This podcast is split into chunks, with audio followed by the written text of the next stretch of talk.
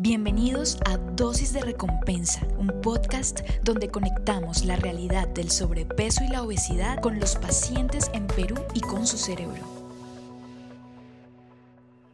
Bienvenidos a Dosis de Recompensa, un podcast diseñado para hacer una pausa, para reflexionar en la obesidad y en sobrepeso en todos los pacientes en el Perú y en los avances tecnológicos que han hecho posible que tengamos nuevas opciones. En este episodio vamos a conversar sobre las implicaciones que tiene el cerebro humano en la obesidad y el sobrepeso en nuestros consultorios. Y para esto tenemos un experto que vamos a preguntarle al doctor Darío Bardales Ruiz. El doctor Darío es médico de la Universidad Nacional de Piura, es especialista en endocrinología de la Universidad Nacional Mayor de San Marcos, tiene una maestría en diabetes y nutrición por la Universidad Cayetano Heredia es actualmente el director del Centro Integral de Diabetes, es miembro de la Sociedad Peruana de Endocrinología, miembro de la LAT, Asociación Latinoamericana de Diabetes, y es miembro de la American Association of Clinical Endocrinologists. Y es un gusto, doctor Darío, tenerte acá con nosotros y quisiera invitarte a que saludaras a nuestra audiencia y de una vez a que nos dijeras qué tiene que ver el entendimiento del cerebro humano con el sobrepeso y la obesidad en nuestra consulta. Por favor, doctor Darío. Muchas gracias, eh, estimado Daniel, por la grandiosa presentación. Saludos a todas las personas que están conectadas y muchas gracias también por hacerlo. Eh, en primer lugar, quiero decir que esta patología es bastante compleja. Cuando una persona tiene obesidad, se presentan muchas veces abiertamente o sutilmente expresiones o acciones discriminativas, ya sea en la escuela, en el trabajo o en, las redes sociales también o hasta en los centros médicos discriminativas. Esto puede causar depresión y esto autoperpetuar la enfermedad. Por otro lado, el aumento de la masa del cuerpo de la persona y la disminución de la masa magra, o, sea, de los músculos, hace que la persona tienda a moverse menos, porque va a necesitar más energía para hacerlo. Y también va a haber microtraumas graduales en las articulaciones, esto a la larga puede producir artrosis, esto va a hacer que se disminuya los movimientos y se perpetúe el sedentarismo. Cuando un ser humano pierde peso, se libera una serie de hormonas hay una respuesta maladaptativa a, ese, eh, a esa pérdida ponderal, a esa pérdida de peso, y, mm, por ejemplo, se libera menos lectina, menos GLP-1, menos colecistocinina, etcétera, y más grelina, y esto automáticamente disminuye el metabolismo basal, aumenta el apetito, aumenta la ingesta, tratando de recuperar el peso perdido. Así la persona no haya perdido mucho peso. Esto hace que la persona eh, inmediatamente gane peso. ¿Qué tiene que ver el cerebro en todo esto? Tiene que ver y mucho. El cerebro, usted lo sabe mejor que yo, estimado Daniel, tiene 10 billones de neuronas. Cada neurona tiene 10.000 conexiones. Y en el tema de obesidad tenemos cinco sentidos por los que va a entrar las ganas de comer, la vista, el olfato, el gusto, etcétera. Pero eh, entran en juego la capacidad de elegir, la capacidad consciente, la capacidad de elección que hay, pero también entran las hormonas en juego, entra la parte neurológica.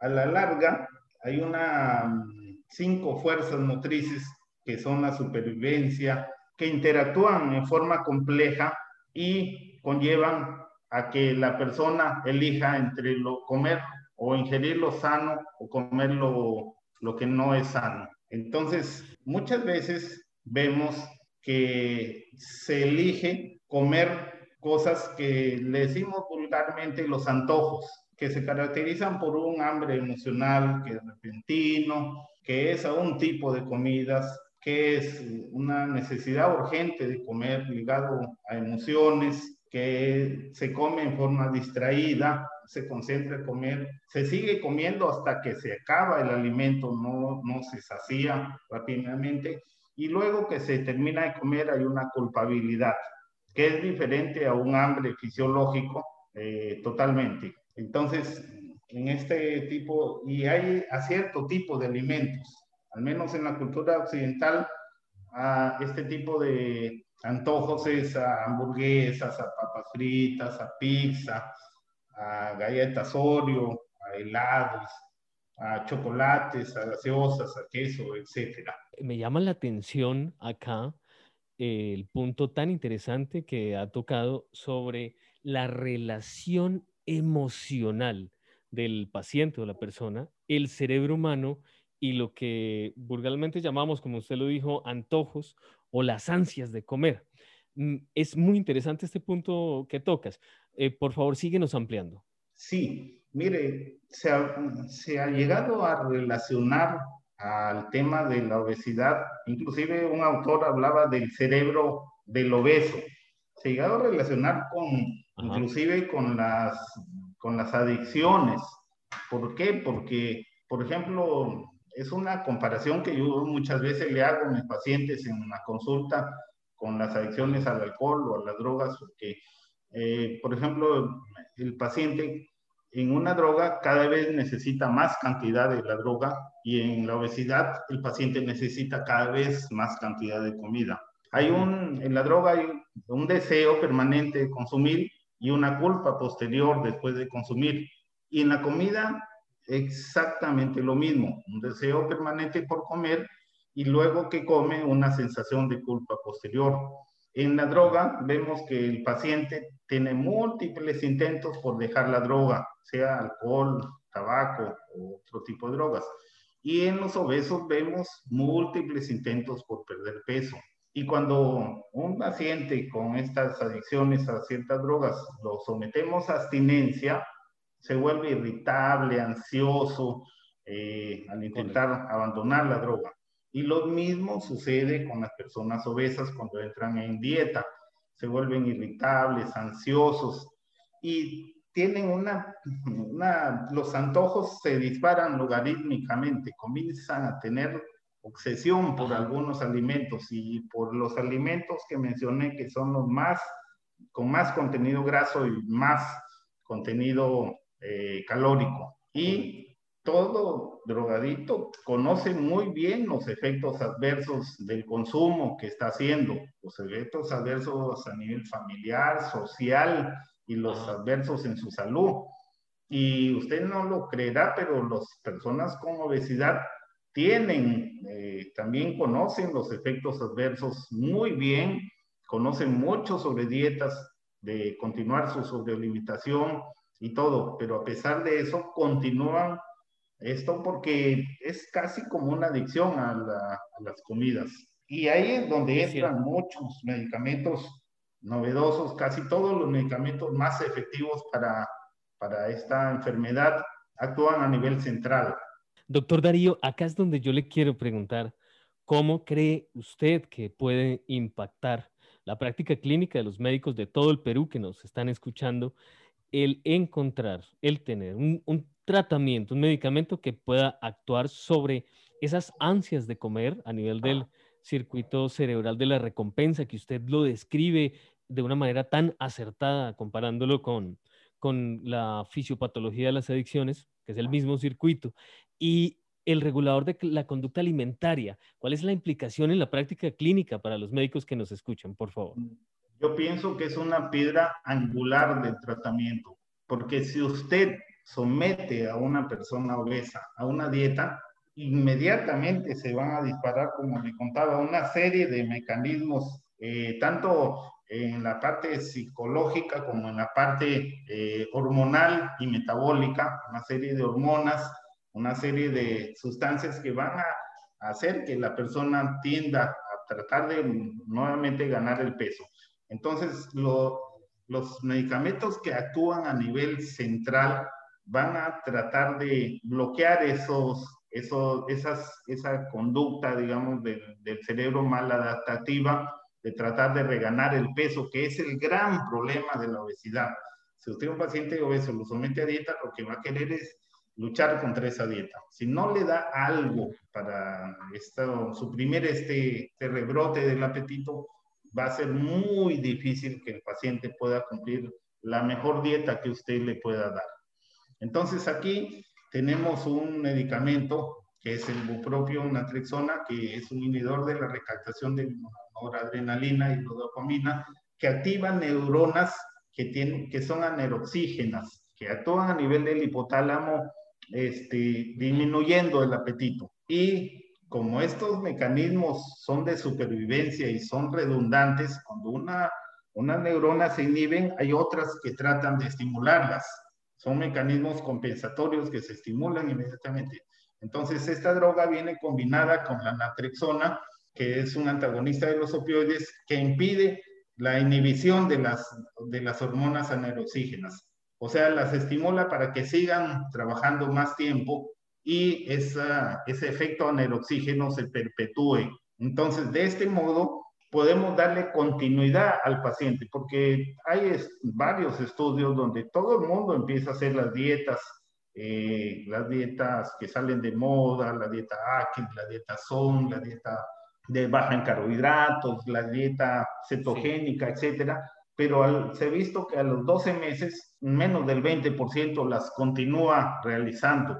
¿Por qué? Por estos mecanismos que se liberan a nivel central y los medicamentos pueden darle eh, continuidad a estos cambios del estilo de vida mediante estos mecanismos de perpetuar esta situación aneroxígena y pueda el paciente continuar las dietas, cumplirlas cabalmente. Qué interesante porque nos pone de plano el doctor Darío cómo es que muchos pacientes, si uno lo ve, inician una dieta, pero él mismo nos dice, resalto, él mismo nos dice, después de 12 meses son menos del 20% que lo están cumpliendo porque hay mecanismos de contrarregulación que se disparan a nivel del cerebro humano y que hacen que el paciente busque mantener un peso. El, el cerebro humano tiene lucha por este mantener el peso y nos describió muy bien el mecanismo de acción de, de medicamento que, que, resalto lo que nos dice el doctor Darío, muy interesante, actúa a nivel del centro del hambre, neuronas hipotalámicas y también a nivel del centro de los cravings o los antojos o las ansias por comer en el sistema de recompensa mesolímbico. Doctor, yo creo que muchos de los colegas que se están sintonizándonos en este momento se están preguntando de la efectividad y de la seguridad de un medicamento como Contrave, uno qué puede decir a la luz de la, de la evidencia. Por favor, doctor Darío. Bueno, este, los médicos nos basamos en las evidencias científicas, ¿no? Y este medicamento ha sido aprobado desde el año 2014 para, por la FDA y por la Agencia Reguladora eh, Europea, a diferencia de otra, otros medicamentos que no fueron aprobados por la Agencia eh, Europea por, por temas de seguridad cardiovascular. Hablo de la mezcla de fentermina topiramato que no fue aprobado por la Agencia Europea. Pues este, sí, porque este, hubieron estudios que le dicen pivotales, que son estudios donde en forma randomizada controlada y doble ciego demostraron eficacia contra placebo en un grupo de personas, primero un grupo de obesos, simplemente de 1742, y luego en un grupo de obesos que eran hipertensos y diabéticos, 1496, eh, demostraron que estadísticamente significativamente de, mm, había mayor porcentaje de personas que disminuían más del 5% del peso, más del 10% del peso, más del 15% del peso. Había, como todo medicamento, algunos grupos de no respondedores, pero había una diferencia estadística. Pero como nos enseñan nuestros maestros en, en el pregrado, lo primero que tenemos que ver es la seguridad de los medicamentos. Y en, los estudios que se han hecho hasta ahora de este medicamento, el efecto adverso más mencionado son náuseas que son leves a moderadas. El segundo efecto mayor mencionado es cefaleas, estreñimiento, mareo, puede llegar a tenerse vómitos, pero ya un poco en menor porcentaje, no pasan del 10%. Se queda bucal también. Hubo un aumento de un, un milímetro de mercurio de la presión arterial sistólica en algunos pacientes que a lo que fue disminuyendo el peso del paciente, disminuyó y de la línea basal disminuyó menos, o sea, eh, mejoró la presión arterial a la larga. Al inicio hubo un aumento transitorio de un milímetro de mercurio, que es casi nada, pero disminuyó. Hay un miedo, un temor, porque a veces actuamos con etiqueta los médicos acerca de un tema de la depresión y del suicidio. Esta es una indicación de todos los antidepresivos. Hay una indicación de 1985 muy antigua de que a un grupo de jóvenes se les dio antidepresivos y al salir un poco de su depresión se animaron a suicidarse. Esto no y bueno, esa indicación está en todos los antidepresivos que uno pueda consumir o pueda prescribir y esto no ha sido este, visto en ninguno de los estudios que se ha hecho con este medicamento. No hay ninguna razón para temer y esto nos da mucha tranquilidad. También tenemos un estudio intermedio de seguridad cardiovascular, donde no hubo mayor diferencia con placebo en cuanto a eventos cardiovasculares. Nosotros sabemos que las personas obesas, muchas de ellas se asocian a síndrome metabólico y eso se asocia al mismo tiempo a mayor riesgo de muerte, mayor riesgo de diabetes y mayor riesgo de eh, evento cardiovascular. Pero en este estudio intermedio no hubo tal, tales eventos. Estamos esperando un estudio más completo para seguridad de, todo, de nosotros y de los pacientes, pero hasta donde van los datos, no ha habido tal efecto indeseable, felizmente.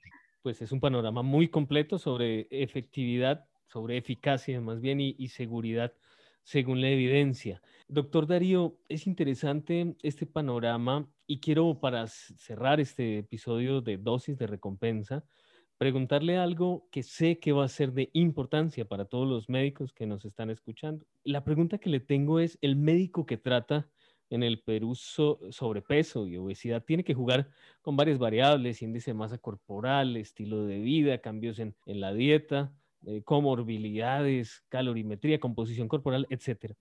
Para darnos un panorama, una guía, eh, doctor Darío, de cuáles son esos pacientes que en el Perú podrían ser idealmente beneficiados con un tratamiento tipo Contrave, ¿qué diría usted a los médicos que nos escuchan? Bueno, antes de responder eso, yo quiero decir que este, tenemos una herramienta más y muy importante en el arsenal de esta compleja enfermedad. Yo estoy muy contento que pueda entrar a, Perú una herramienta muy útil que nos va a servir de mucho para poder combatir eh, este, y es una herramienta más que se integra a todo el arsenal que tenemos de que tenemos que darle al paciente de dieta, ejercicio, etcétera, etcétera, ¿no? Este, dicho eso, Contrave tiene su, su nicho, que va a ser un nicho muy grande, que es las personas de preferencia adultos mayores de 18 años, aunque siempre y persistentemente se hace la pregunta de si se puede dar en menores y a veces hemos tenido que dar eh, medicamentos no fuera de etiqueta eh, menores, pero eso ya es ya manejo de especialidad, poniendo una balanza bien y advirtiendo a los papás, pero bueno, de etiqueta en mayores de 18, adultos jóvenes de preferencia. Eh, hay algunas contraindicaciones, por ejemplo, si tiene glaucoma, no hay que darlo. Si usa inhibidores de la monomina oxidasa no hay que darlo, si usa opioides no hay que darlo, pero por lo general eh, en las demás situaciones que son la mayoría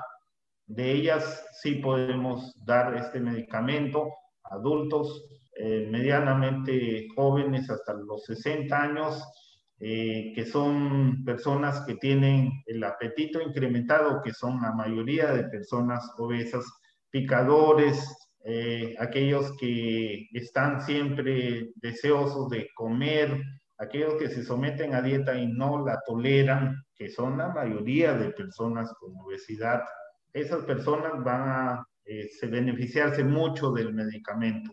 Y lo bueno de este medicamento que vamos a ir paso a paso, vamos a darle una dosis pequeña al inicio y vamos a ir aumentándola poco a poco y cuando lleguemos a la dosis ideal para cada paciente personalizada, ahí nos quedamos y podemos aumentarlo un poquito o dejarla ahí según como vaya la respuesta del paciente. Es muy interesante, doctor Darío, porque nos ha dado una descripción muy completa de ese perfil de paciente. También nos eh, orientó sobre esa titulación y sobre ese alcanzar esa dosis personalizada.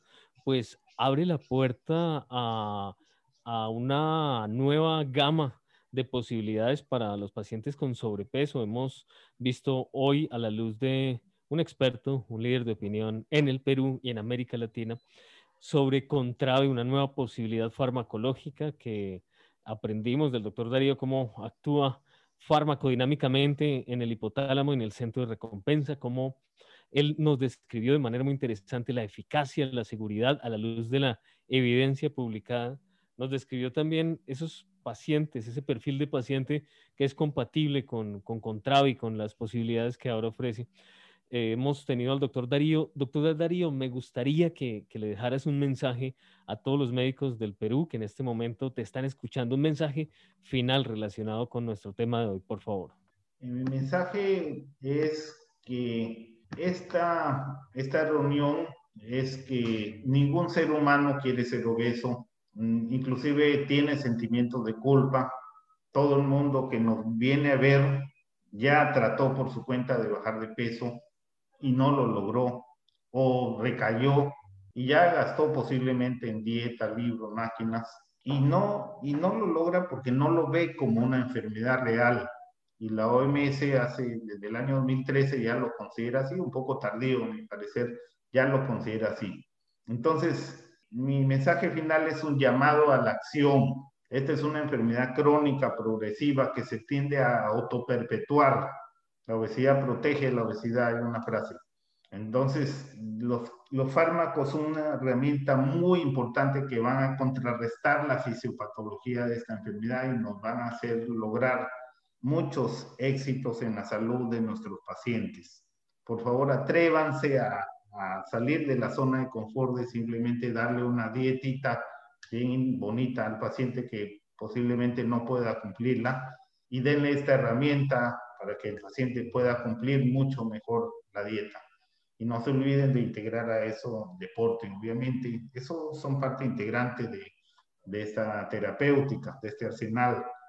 Pero el fármaco eh, cumple un rol muy, pero muy importante. Ese es el llamado a la acción y yo le agradezco mucho, mi estimado doctor Daniel Castro, muchas gracias por la oportunidad de de poder conversar de este tema que es muy apasionante. Y muchas gracias a, todas a todo su equipo y a las personas que hacen posible esto.